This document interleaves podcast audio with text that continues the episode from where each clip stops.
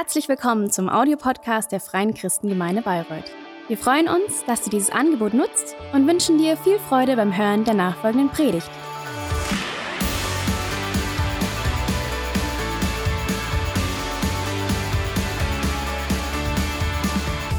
Easter is cancelled.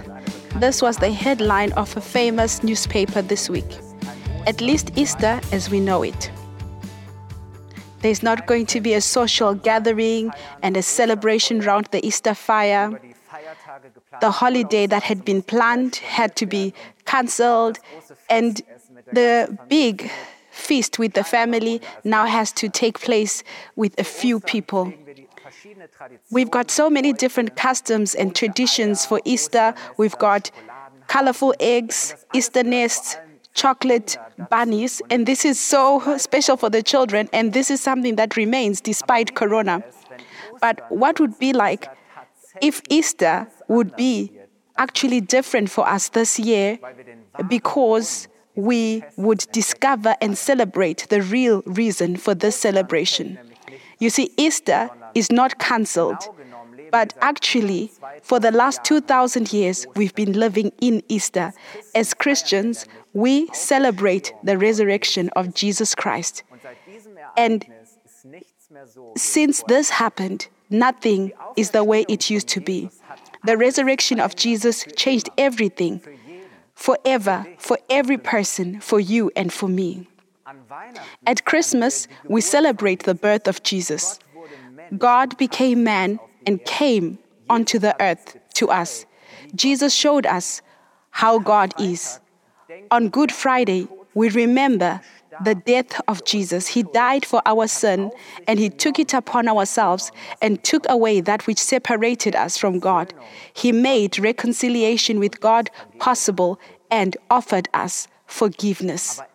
But only through the resurrection does all this make sense. The resurrection is the highlight. Jesus conquered death. He rammed open the door to eternity. He lifted up the separation between heaven and earth. There is no other statement of Jesus that makes it more clear what we are celebrating at Easter than this one in John 11, 11 25 to 26. I am the resurrection and the life. He who believes in me will live even if he dies, and he who loves and believes in me will never die. Do you believe this? Jesus makes it clear that when we believe in him, death may be the end of our life on this earth, in this world, but at the same time, the beginning of a new life in God's world. When we are connected to him, death is not the fulfillment of a scary fear, but the fulfillment of a wonderful hope. Resurrection promises life after death. This is the first message of Easter. After death, there is a continuation. The person who has this perspective and lives in this hope, then they do not despair in the face of death, but they are really, really comforted. The well known apostle Paul writes this difference in 1 Thessalonians 4 13 to 14. That you sorrow not, even as others which have no hope.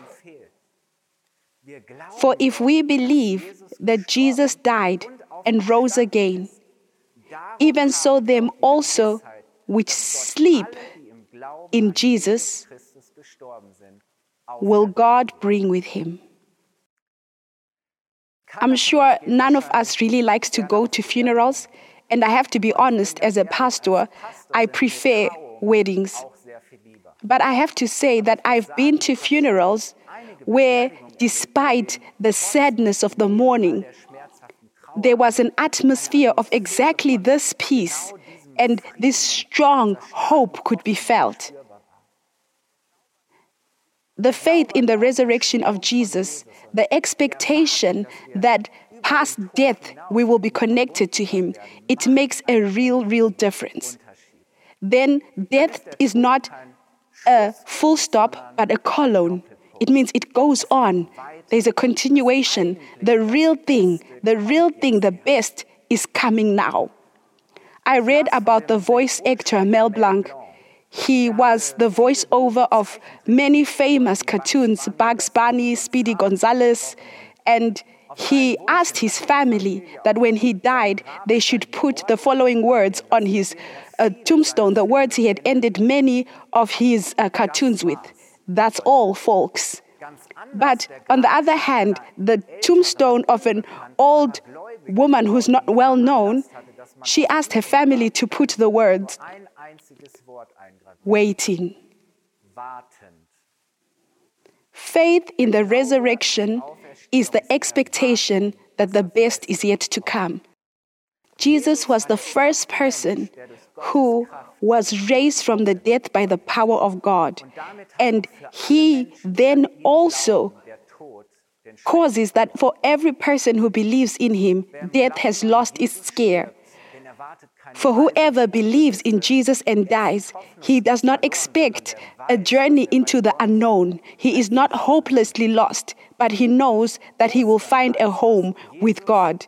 Easter means that God gives certainty to our uncertainties, that he gives power to our powerlessness in face of death. None of us really likes to think and deal with death. It's like a, a, taboo topic. And so quickly we think, why should I? I feel myself so alive and so well. I will think about it when I get there.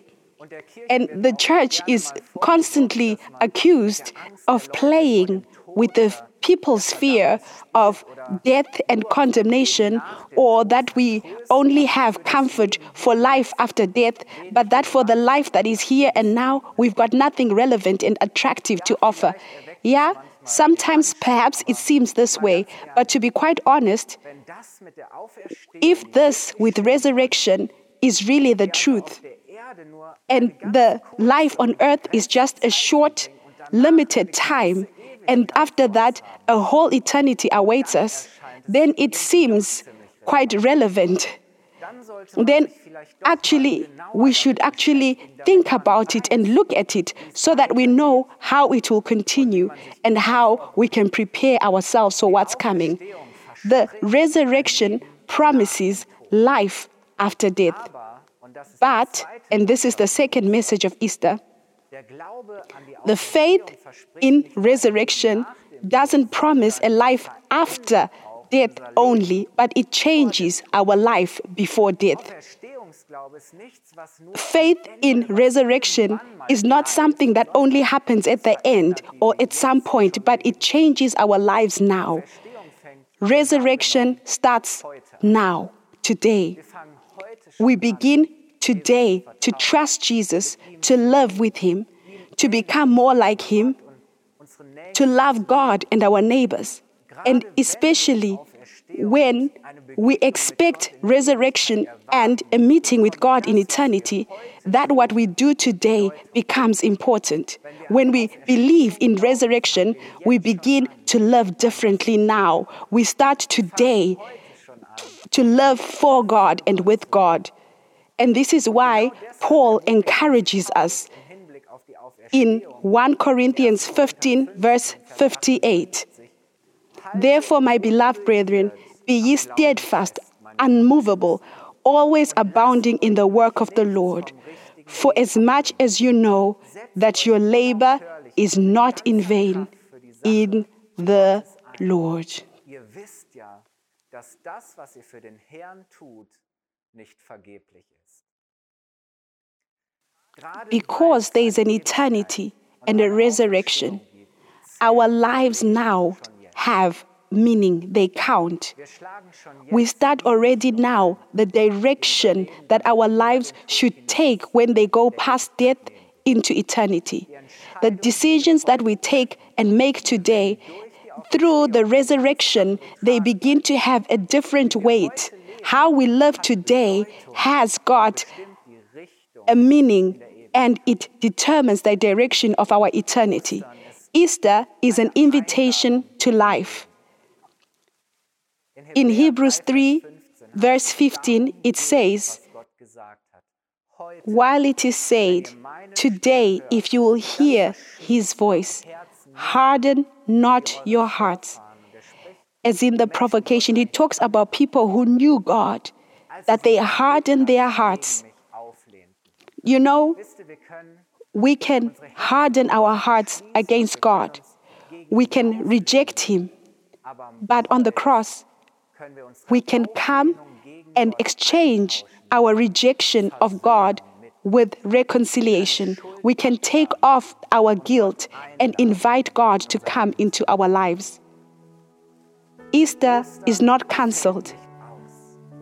Easter is valid every day. Jesus is alive, and we may live with him.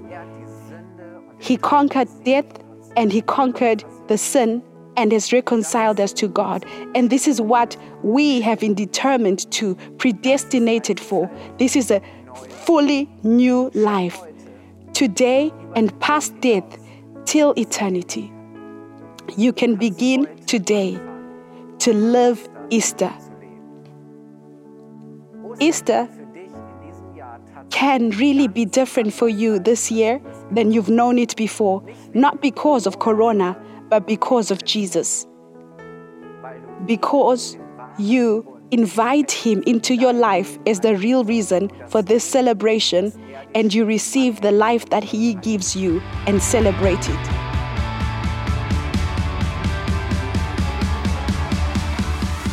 Hat dir die Predigt gefallen? Gerne kannst du sie mit Freunden teilen oder uns einen kurzen Kommentar hinterlassen. Noch mehr würden wir uns aber freuen, dich persönlich kennenzulernen. Du bist herzlich eingeladen, einen unserer Gottesdienste am Sonntag zu besuchen. Alle Infos findest du unter www.fcg-bayreuth.de.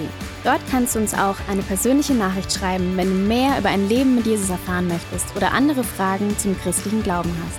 Bis zum nächsten Mal. Ade!